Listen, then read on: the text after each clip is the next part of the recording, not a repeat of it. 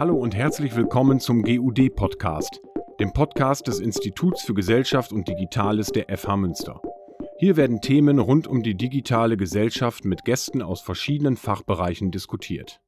Ja, hallo Caroline Schreiber. Schön, dass du heute Zeit hast für ein Gespräch für unseren nächsten Vortrag im GU-Dialog. Ich fange mal direkt an. Social Design. Was, was kann man darunter verstehen? Ja, äh, Social Design ist, würde ich sagen, eine besondere Form des Designs, in der man hauptsächlich mit ähm, vulnerablen Gruppen, mit manchmal auch Minderheiten oder mit Personengruppen ohne Lobby ähm, zusammenarbeitet und in dem es einen besonderen Designprozess gibt und wir nennen diese, diesen Kernmodus partizipatives Gestalten. Und dann, dann ist bei mir gleich die Frage, du bist ja Designerin, also Produktdesignerin, Professorin an der MSD in Münster. Ähm, was, was ist denn da so der, der, der Ursprung ähm, der Idee? Also sind das Designer, die sich denken, wir müssen auch irgendwie was für vulnerable Gruppen tun? Oder ist es eher, kommt der Impetus eher aus der, aus der sozialwissenschaftlichen Ecke? Also du hast ja schon richtig bemerkt, ich bin ausgebildete Industriedesignerin und habe aber auch im Laufe der Zeit gemerkt, ähm, in meiner Berufslaufbahn, dass mir das reine Gestalten von Konsumgütern eigentlich zu wenig ist und oftmals auch nicht passt.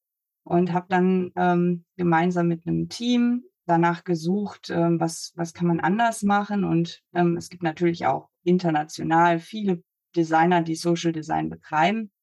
Und man tauscht sich natürlich auch aus.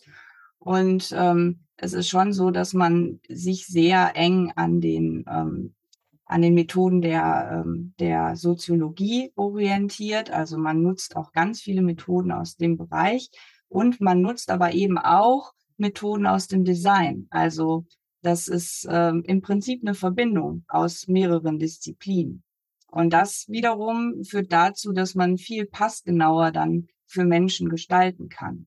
Ja, okay. Den äh, Vortrag bei uns wirst du ja mit der Diana Kürlis zusammenhalten. Und ähm, ihr hattet ja auch schon zwei Projekte erwähnt. Also vielleicht mal konkret, wie, wie, erzähl doch mal so ein bisschen, wie man sich dann so einen Designprozess oder auch so ein konkretes Projekt vorstellen kann.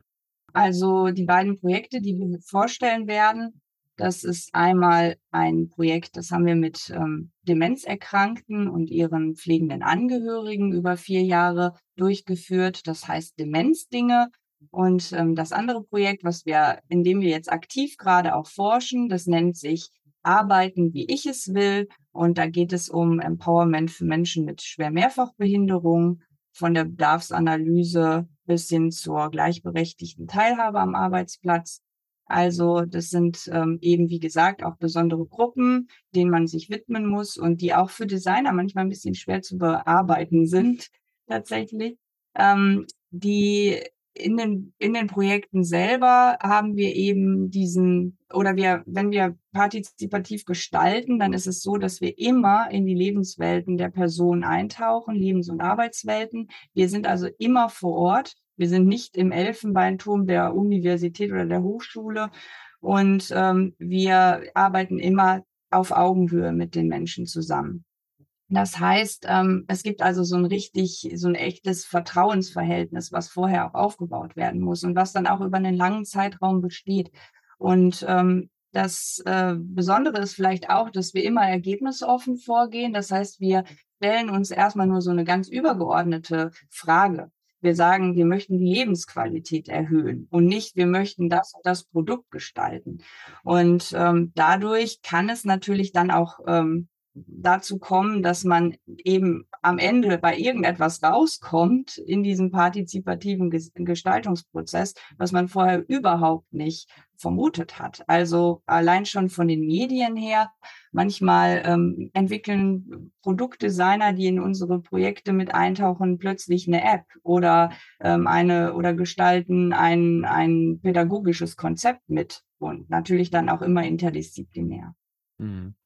Ja, äh, das wäre meine nächste Frage gewesen, was quasi die die Frage ist, mit der ihr dran rangeht. Also, es geht schon darum, quasi die die Lebensrealität dieser Person irgendwie zu verbessern. Und dann könnte man natürlich jetzt sagen: „Okay, was was was macht dann ein Designer, zum Beispiel bei jetzt diesen Demenzkranken, um deren Lebenssituation zu verbessern? Wie, wie kann ich mir das vorstellen?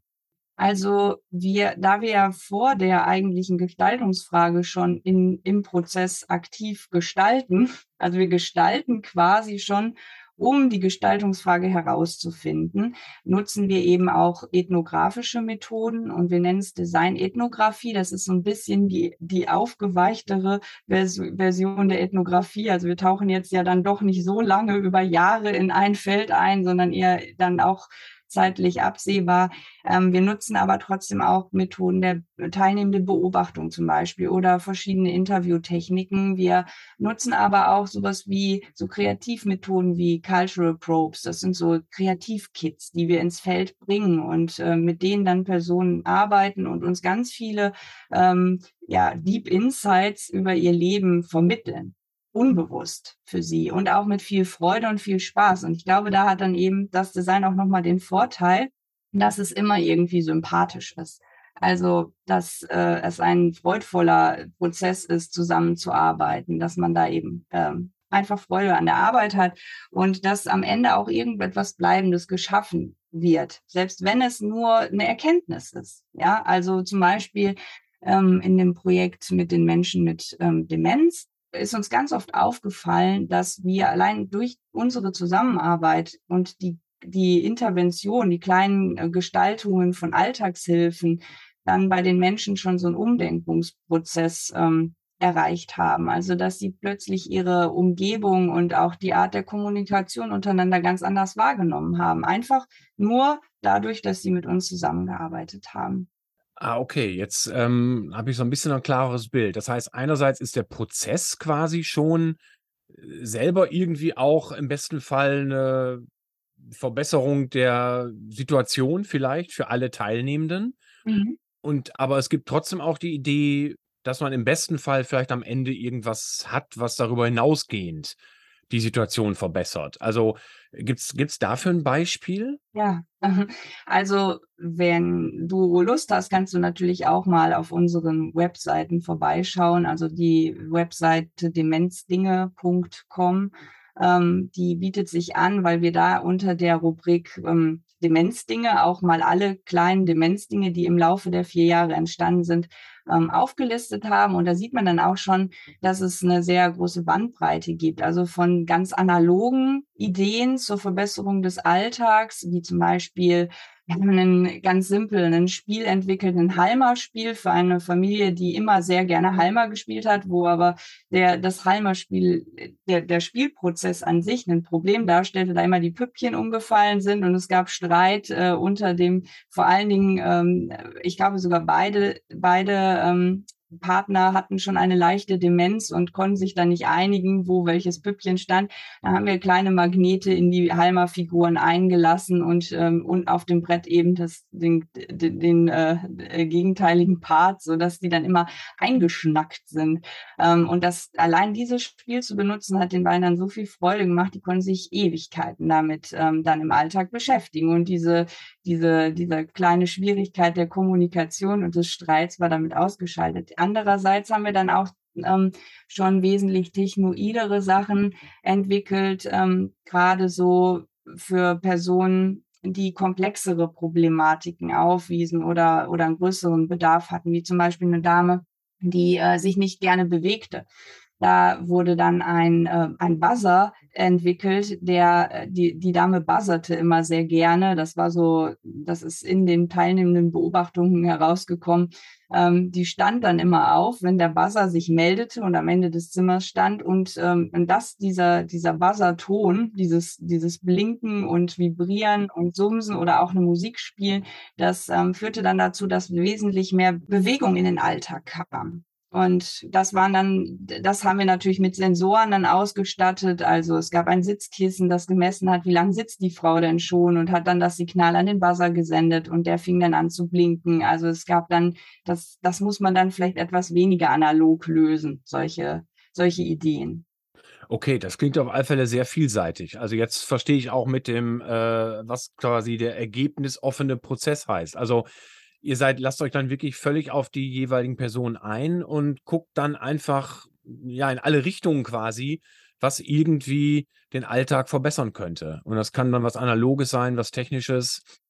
Das ist ja das klingt ja wirklich sehr interessant. Und wie kommt ihr denn dann an die Leute? Also, ist das dann 'ne Zusammenarbeit mit Heimen oder macht ihr 'n Aufruf oder ja, wie wie wie funktioniert so was? Ja, also das, ähm, kommt natürlich so 'n bisschen auf ähm, auf das Setting im Allgemeinen an. Also, ähm, wir haben meistens keine Probleme, Personen zu finden, die mitmachen. Also, unsere größeren Probleme sind tatsächlich DesignerInnen zu finden und zur Verfügung zu stellen, die diese die die Lust haben, in so intensive Prozesse einzutauchen, weil das natürlich 'ne sehr große Herausforderung ist. Ähm, die Personen, die betroffen sind, haben oft 'n hohen Leidensdruck auch in ihrem Leben und und sehen den Bedarf, dass da was getan werden muss und dass da dass da Raum für Gestaltung ist. Also, ähm, die wir wir machen Aufrufe, aber wir kooperieren natürlich auch, äh, sehr eng mit stationären Einrichtungen, aber auch mit ambulanten Pflegediensten zum Beispiel, die dann wiederum mehr den den Kontakt in in die Häuslichkeit haben. Ja.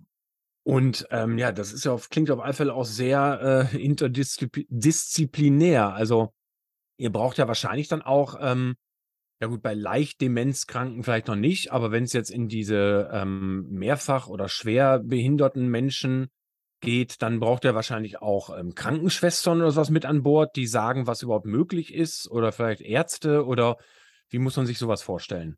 Ja, also wenn wir mit zum Beispiel Menschen mit, äh, schweren Mehrfachbehinderungen zusammenarbeiten, dann sind wir natürlich auch in Institutionen unterwegs. Und, ähm, da helfen uns unsere Kooperationspartner natürlich enorm. Also, wir haben dann den Kontakt zu den wenn es jetzt zum Beispiel 'ne Werkstatt für Menschen mit Behinderung ist, dann gibt's dann immer auch die Werkstattleiter, die ansprechbar sind oder die Betreuungspersonen oder auch Sozialpädagogen. Und, ähm, da sind wir auch nie alleine. In wenn wir mit Menschen mit Demenz zusammenarbeiten, dann, ähm, haben wir auch Sozialpädagogen dabei oder, ähm, PflegewissenschaftlerInnen. Also, da, ähm, gibt es auch immer also, es findet immer in interdisziplinären Teams statt. Und, wir haben natürlich auch über die Jahre 'n gewisses, ähm, Wissen auch erreicht. Also, wir arbeit arbeiten einfach schon so super lange mit mit diesen Gruppen. Da, ähm da ge irgendwann hat man auch, äh, ein Gespür dafür, ähm, wie man auf Menschen zugeht und was man ihnen auch zutrauen kann in so 'nem Gestaltungsprozess. Ja. Okay. Und, äh, dieses andere Projekt, was du angesprochen hattest, „Arbeiten, wie ich es will“, was, äh was verbirgt sich dahinter? Ja, da geht es eben um das Empowerment für Menschen mit schweren Mehrfachbehinderung in Bezug auf ihre Berufe, Berufswahl, aber auch das Ausführen der Berufe. Denn, ähm, wir haben jetzt schon im das das Projekt läuft jetzt 1 Jahr ungefähr schon. Es läuft dann noch 4. Ähm, und wir haben jetzt schon festgestellt, dass es eigentlich schon vor der Berufswahl, ähm, Herausforderungen gibt für Menschen mit schwer Mehrfachbehinderung, ähm, weil sie sich einfach gar nicht vorstellen können, was es überhaupt für Berufe gibt und, ähm, dass die Berufe unter Umständen ja auch für sie interessant sein könnten. Also, es gibt im Prinzip schon auch da gilt es schon vor der Problematik, die vielleicht in den Berufen, ähm, beginnt, anzusetzen und, ähm, quasi dort erst mal an den eigentlichen Berufswünschen zu arbeiten. Und dann natürlich, ähm, es findet das auf ganz vielen Ebenen statt, das Projekt. Wir müssen an die Betriebe ran, wir müssen mit in in Kommuni in also 'ne starke Kommunikations äh, ist das mal wieder. Wir müssen, ähm, erst mal schauen, was was ist machbar. Es gibt natürlich auch Normen und Regularien, die das Ganze regeln. Und da wollen wir natürlich Betriebe mit reinbringen. Wir wir haben auch 'n paar Partnerbetriebe, die sich bereit erklärt haben, mit uns durch diesen Prozess zu gehen. Und jetzt starten wir grade mit den ähm, mit den generativen und explorativen Workshops mit den Menschen mit schwer Mehrfachbehinderung, um herauszufinden, wo liegen Berufs Berufswünsche und wie könnte man überhaupt so 'n Beruf ausführen? Und das ist dann wieder ein partizipativ-gestalterischer Prozess, in dem dann auch Daten natürlich, ähm, äh, abfallen. Daten fallen ja immer ab im in Forschungsprozessen. Und die werden dann auch diesmal von einem Team, die künstliche Intelligenz entwickeln, benutzt, um dann daraus auch mögliche Hilfsprodukte zu, ähm, gestalten. soll im Prinzip auf vielen Ebenen einfach das das das Thema für Menschen mit schwerer Mehrfachbehinderung verbessert werden. Ja, also das ist ja auf alle Fälle dann wirklich sehr vielseitig. Wenn ihr so weit vorne anfangt, sage ich mal, das ist ja dann äh, da macht ihr ja quasi 'ne ganze Berufsberatung, wenn man so will, ähm, was vielleicht für andere Leute in der Schule schon stattfindet. Aber klar, das stimmt schon. Das ist ich glaube auch, dass da ganz viele vielleicht auch Berührungsängste gibt, so in der Frage, hm, ich das würde mich zwar interessieren, aber kann ich das überhaupt? Ähm, und dass ihr da schon einsteigt, das hätte ich jetzt nicht gedacht. Das ist natürlich wirklich sehr, sehr vielseitig, muss man sagen. Also, äh, da begleitet ihr ja quasi dann den ganzen Weg. Ja, wir wir können natürlich auch wir sind ja auch, äh, nur eine meistens eine kleinere Gruppe, äh, von DesignerInnen und können natürlich nicht das ganze Rad neu erfinden. Aber wir können bestimmt in ganz spezifischen Bereichen auch, äh, ganz, äh, individuelle und neue Lösungen finden. Und das sind immer so kleine ja, so kleine Anschubser und bringen viele Menschen dann eher zum Nachdenken und motivieren sie, am großen Ganzen dann auch zu schrauben und mitzuwirken. Also, Design ist eigentlich immer sehr motivationsfördernd. Ja, das klingt auf alle Fälle so. Ganz sicher, sehr gut. Und das heißt aber auch, dass ihr dann teilweise dann auch schon mit Menschen arbeitet, die noch relativ jung sind, also die noch am Anfang quasi, äh, ihrer ihrer Berufswahl stehen? Mhm. Also, so ist der Plan. Wir gucken uns natürlich auch die alteingesessenen Angestellten an, die die, ähm, schon längere Zeit in ihren Berufen arbeiten und ob die dann auch zufrieden damit sind und ob das auch, äh, so retrospektiv die richtige Berufswahl ist. Aber wir möchten natürlich auch jetzt vor vornehmlich die Berufsanfänger oder die die, ähm, die Schüler und Schülerinnen dann, ähm, in den ins Visier nehmen. Natürlich, ja. Und arbeitet ihr dann da auch mit mit Schulen zusammen, wo entsprechende Schülerinnen sind? Genau, also wir sind ja, ähm, im in dem Projekt jetzt sind wir im Franz-Sales-Haus in Essen aktiv und die haben natürlich die Connection in alle Bereiche, auch natürlich zu den Schulen und haben ja auch eigene Schulen. Ja, wunderbar. Ja, das klingt ja alles sehr interessant und wirklich sehr, sehr vielseitig. Ähm, Dankeschön, dass du dir die Zeit genommen hast für das Gespräch. Wir freuen uns sehr auf den Vortrag und ja, vielen Dank und einen schönen Tag noch. Ja, vielen Dank, dass ich dabei sein durfte. Gerne. Bis dann. Bis Tschüss. dann. Tschau.